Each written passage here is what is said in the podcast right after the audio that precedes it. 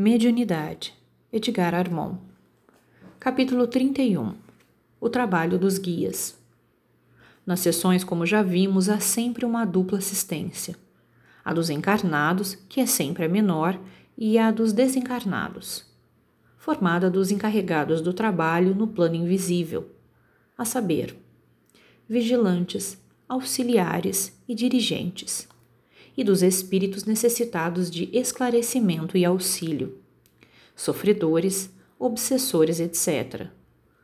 Além de determinado público mais ou menos numeroso que os vigilantes mantêm a certa distância para que não perturbem os trabalhos.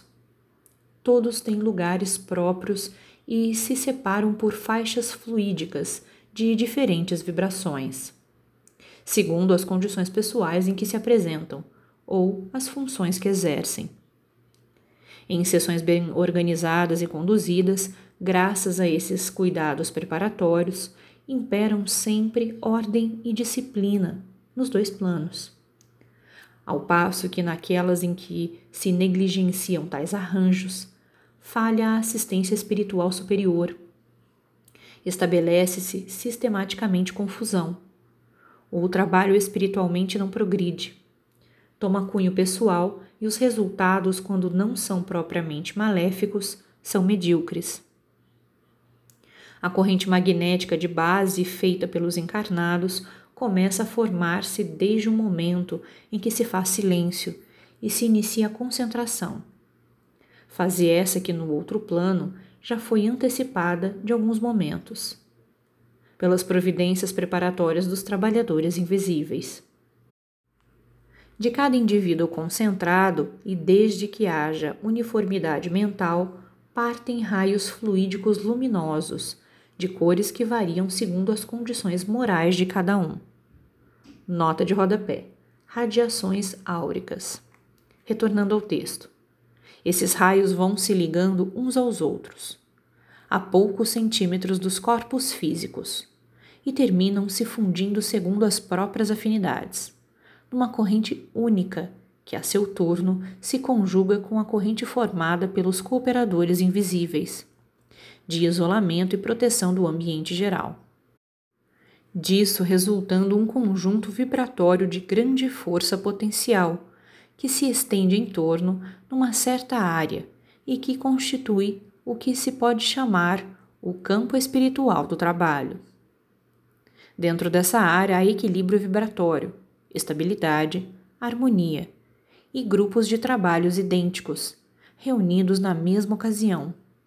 Algures podem se permutar assistência e auxílio recíproco, utilizando essa caudal de energia salutar, em limites e condições mais ou menos amplos, segundo a intensidade e a elevação vibratória de cada grupo operante. Estabelecida assim a corrente, verificadas antecipadamente por eles próprios as afinidades psíquicas. Os agentes invisíveis conduzem os espíritos, que se devem manifestar para junto dos médiums em condições de trabalho, que passam então a ser influenciados nos limites de suas próprias capacidades e condições de resistência fluídicas, o que é também previamente determinado. Essa capacidade ou resistência depende da força vital, equilíbrio psíquico, grau de desenvolvimento mediúnico, flexibilidade mediúnica e adiantamento moral de cada médium. Há médiums que com um só trabalho ficam exaustos e outros que podem permanecer mediunizados durante tempo mais ou menos longo. Somente depois de estabelecidas as afinidades fluídicas é que se podem dar as ligações mediúnicas. Antes que os médiums sejam influenciados, os cooperadores invisíveis atuam sobre eles, preparando-os mediunicamente para o trabalho. Já vimos no capítulo 12 da primeira parte como se realiza essa preparação, segundo a descrição de André Luiz. Os centros vitais são postos em equilíbrio desembaraçados e regenerados os órgãos físicos, estimulados os centros de energia espiritual, glândulas plexos, para que funcionem com mais intensidade, elevando a vibração fluídica de forma a se conseguir o necessário grau de sensibilização mediúnica. Tudo feito com assistência do protetor individual do médium, que é sempre consultado e atendido nos conselhos e indicações que fornece em relação ao seu protegido. Terminados os trabalhos, a corrente se desfaz, mas seus efeitos perduram no espírito de cada um dos assistentes, na medida do que absorveu dos fluidos e radiações ambientes e na medida do quanto pôde se integrar e assimilar da essência espiritual do trabalho realizado.